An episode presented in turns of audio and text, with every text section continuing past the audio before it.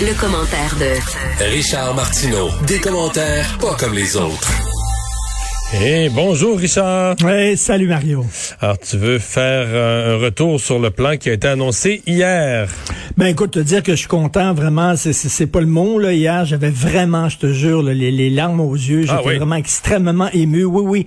Puis euh, écoute, comme je disais à LCN ce matin, c'est comme si on était dans un bateau, puis on était perdu, puis on tournait en rond depuis longtemps. Et que là, François Legault, du haut de sa nacelle, disait « Terre! Terre! » Oui, oui, là, je comprends. On, on, on mène aux jumelles, puis on voit comme une bande mauve, là, dans le fond, à l'horizon. Mais par contre, je suis, moi, de l'école, puis je pense que tu l'es aussi, je suis de l'école que si le message est mal compris de la population, c'est parce qu'il a été mal exprimé. Et a un bémol que j'ai sur ce plan-là, c'est je pense que la plupart des gens croient que c'est coulé dans le béton. C'est-à-dire que le 28 mai, quoi qu'il arrive, c'est ça. Et le 4 juin, quoi qu'il arrive, c'est ça. Et c'est pas ça. Ben, Ça a été mal expliqué. C'est que si on atteint des objectifs, euh, s'il y a tant de cas, s'il y a tant d'hospitalisations, s'il y a tant de vaccinations, si- là, on va avoir droit à ça. Ben, Mais fais c'est un test dans la deux, rue, Richard. là, la plupart des gens vont penser que c'est béton. C'est entre les deux. Je pense que c'est une intention réelle de respecter ces dates-là. Je pense que pour la plupart des régions, c'est clair qu'on va l'atteindre. Mais je suis d'accord avec toi qu'on n'a peut-être pas été assez clair que si certaines régions, on arrive à quelques jours de la date, et qu'on se rend compte que, oups, là, il y a une nouvelle éclosion. Euh, Je peux prendre un exemple proche de moi, à Rivière-du-Loup, ce qu'ils ont vécu, là, l'ouest du Bas-Saint-Laurent, ce qu'ils ont vécu dans les dernières semaines. Il y avait zéro cas au Bas-Saint-Laurent, Richard, un bout, là, après la deuxième vague. Et tout à coup, c'est reparti. Tu pourrais avoir des régions euh, j'ai employé l'expression plutôt dans l'émission, euh, des, des, des régions qui sont comme un wagon de train que tu décroches du train et tu les laisses sur le côté en attendant. Là. Tu dis, le, le train continue, le déconfinement continue pour l'ensemble du Québec, mais telle région, je sais pas moi, les cantons de l'Est ou là, les Laurentides, vous avez tel, euh, c'est reparti chez vous, ben, et là, ces régions-là la trouveront pas drôle. Du tout. Mais c'est ça, d'où l'importance de dire aux gens, il faut continuer à se faire vacciner. Il y a peut-être des gens qui disent, ben pas besoin parce que maintenant c'est fini, c'est derrière nous. Non, surtout pas. Euh, tu sais, faut continuer à aller se faire vacciner. Il faut continuer. Il y a des, il y a des consignes à respecter. À un moment donné, on va dire tel jour, telle consigne. C'est un striptease. C'est un, un striptease. Tu sais, c'est demain j'enlève le bas et après ça j'enlève euh, mes, mes souliers. Puis ça c'est ça là. Il va falloir y aller par étapes. Et la métaphore que je prenais dans ma chronique du journal aujourd'hui, c'est un qui fait de la plongée sous-marine. Euh, tu remontes pas à la surface rapidement. Il faut que tu y ailles par étapes. Tu vas 100 pieds, le t'attends un peu. Parce que si tu montes rapidement à la surface, tu fais une embolie. Tu crèves là. C'est exactement comme la plongée sous-marine, comme les sous-marins. Alors, faut y aller vraiment par étapes. Il faut que les gens comprennent ça. Et moi, ce que j'ai peur, c'est que ça faisait trois mois que des gens font la queue pour rentrer dans un bar, font la queue pour rentrer dans un bar, et là, le doorman vient d'ouvrir un petit peu la porte, puis là, ça s'engouffre. là. Foum! Il faut faire attention, mais ça le dit, Christy. Ouais, ça fait du bien. C'est des bonnes nouvelles. Il y a Ça déjà plein de monde qui ont réservé dans des restaurants, puis des gens qui se sont réservés des, des, des soupers pour le 28, puis tout ça. Mais t'as vu, euh, c'est- drôle, c'est pas drôle, là, mais à Paris, Aujourd'hui, c'était c'était ça, c'était le retour des cafés, des terrasses, juste à l'extérieur. Mais des- ben oui. Non, mais c'était nuageux toute la journée. Puis quand t'es arrivé 17 heures, juste l'heure, là, tu comprends, du 5 à 7, puis tout ça, il faisait 14 degrés Celsius, puis il s'est mis à pleuvoir. Mais j'ai reçu, reçu aujourd'hui, j'ai reçu euh, trois invitations aujourd'hui pour aller souper chez Bon. les amis. Là. Une pour le 4 juin, blablabla. Là. Ça commence à rentrer, les gens sont extrêmement contents. Donc, ne boudons pas notre plaisir. Il y a un politicien espagnol qui a été banni de Twitter. Oui, il a été banni de Twitter pendant un certain temps, pas à vie comme euh, Donald Trump, parce qu'il a osé écrire que les hommes ne pouvaient pas accoucher, que les hommes ne pouvaient pas être enceints. Exactement ce qui m'est arrivé. J'avais écrit ça sur Facebook et Facebook m'avait banni pendant dix jours euh, parce que j'avais écrit ça. On disait que ça contrevenait à euh, leur politique sur euh, les discours haineux. Et lui, c'est la même affaire. Il faut dire que c'est un politicien d'extrême droite. hein, Il fait partie d'un mouvement, d'un parti politique qui s'appelle Vox, que je ne connais pas. En Espagne, ça a l'air que c'est d'extrême droite. Mais on l'a pas banni pour ça. Là. On l'a pas banni pour l'ensemble de son œuvre. On l'a banni vraiment pour ce tweet-là en disant un homme, ça peut pas accoucher parce que ça n'a pas d'utérus et ça n'a pas d'ovaire. Et ça, c'est considéré comme un discours haineux. On est rendu là. On est rendu là, je, je le redis constamment, si tu as accouché, c'est que biologiquement, à l'intérieur, t'es un homme, tu as la constitution biologique d'un homme, tu te sens peut-être femme, tu t'habilles peut-être comme une femme, tu as peut-être euh, fait de la chirurgie esthétique, tu as pris des hormones, etc., tu as du poil, ben, tu t'es peut-être fait euh, couper, euh, couper les seins.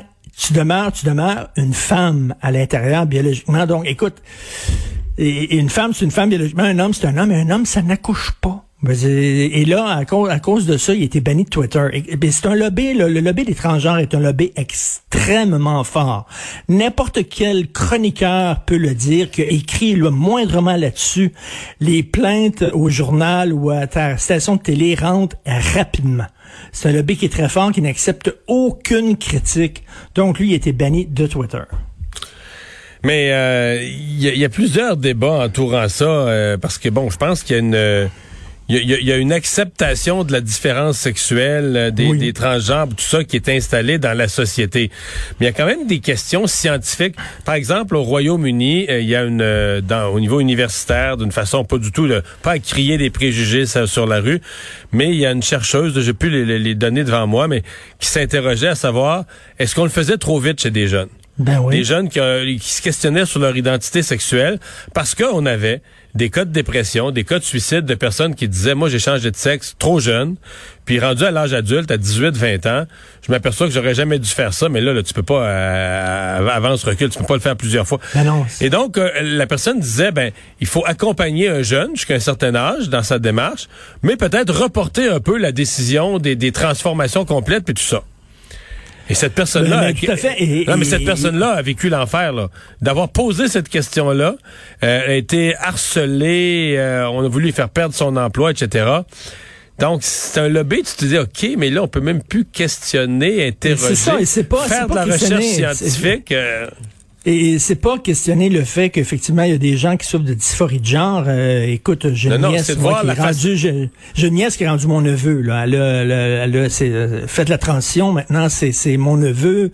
Il est marié avec une femme, puis il est très content de ça. Mais moi, je l'ai connu, c'était une fille. Bon, euh, c'est une fille qui était triste. C'est un neveu. Maintenant, c'est un, un, garçon qui est tout le temps heureux, qui sourit. Ben, Lui, visiblement, il est bien dans sa peau, puis il le fait pas alors qu'il était mineur, mais tu sais quand l'enfant se pose des questions, puis là, on, le dirige vers un psychologue qui est déjà vendu à cette cause-là et qui euh, peut-être est un peu trop biaisé et écoute pas vraiment l'enfant, mais déjà son idée de fait, ça peut être dangereux. Puis on rit des gens qui ne croient pas euh, que la Terre est ronde et qui pensent que la Terre est plate, on dit que c'est nier l'évidence scientifique, ben nier le fait qu'il y a des hommes, et il y a des femmes biologiquement ben, c'est aussi sauté, là. C'est aussi sauté que nier la science de, la gravité ou, de la Terre ou quoi que ce soit. Donc, euh, assez délicat. Qu'est-ce qu'on pense de la situation du major général Danny Fortin? Euh, là, maintenant, c'est transféré au DPCP, laissant entendre que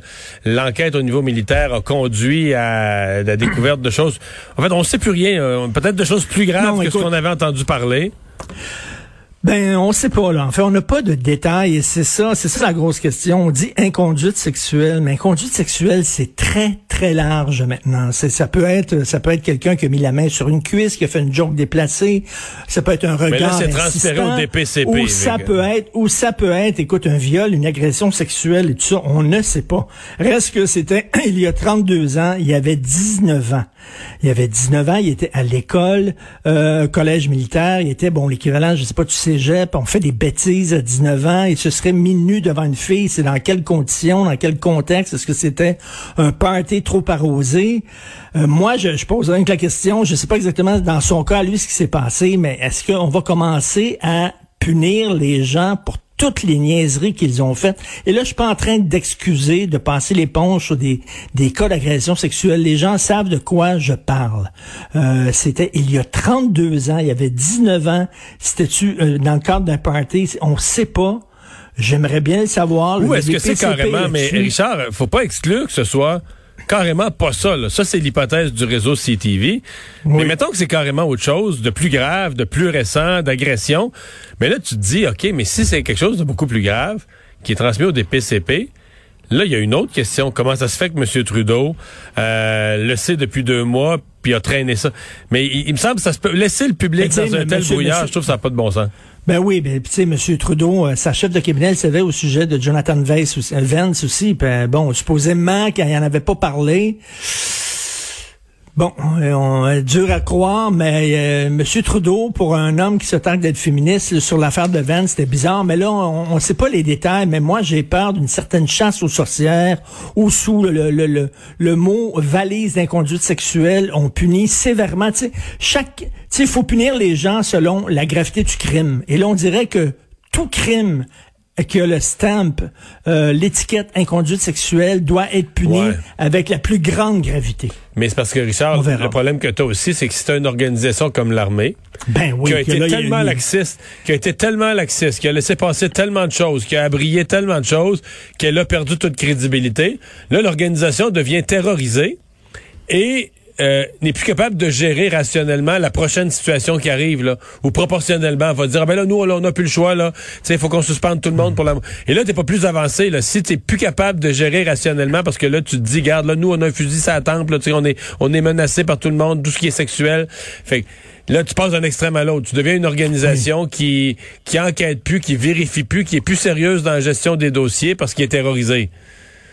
Et là, et là, tu as vu pour la vaccination, de remplacer M. Fortin par une femme en se disant, ben là, écoute, il n'y aura pas d'accusation, mais je fais rien que ça me fait penser, euh, te souviens-tu, lorsqu'il y avait eu la crise, euh, lieutenant-gouverneur euh, euh, au Québec, c'était Jean-Louis Roux, on avait trouvé des photos de lui alors qu'il était déguisé en nazi ah quand il était jeune, il venait d'être nommé. Fait que là, on a pris une femme handicapée en disant, ben là, elle, c'est une sainte. Elle sera toujours pas accusée de rien, là. Ben là, elle sera pas accusée de rien, c'est une femme handicapée. Merci, Richard. Salut. Hơn